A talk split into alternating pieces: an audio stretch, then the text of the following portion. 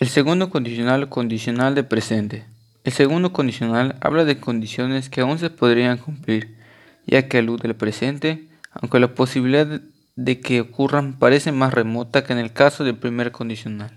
Este tipo de condicional se usa para hablar de situaciones irreales en el presente, dar consejos, hablar de situaciones irreales en el futuro, o expresar hipótesis y decir su resultado más probable.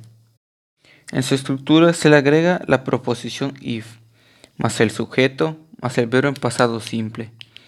Luego, de la coma, se agrega el sujeto, más el would, que vendría siendo la gramática que estamos usando.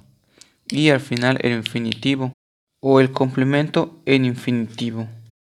Empezaremos a formar un ejemplo. Primero usaremos el if y seguidamente el sujeto que vendría siendo we. El verbo al ser have, el pasado simple cambia, entonces sería had. Luego se vuelve a agregar el sujeto, que vendría siendo we. Y la gramática que estamos usando, que es el would. El verbo en presente simple, que vendría siendo travel y se mantiene en travel.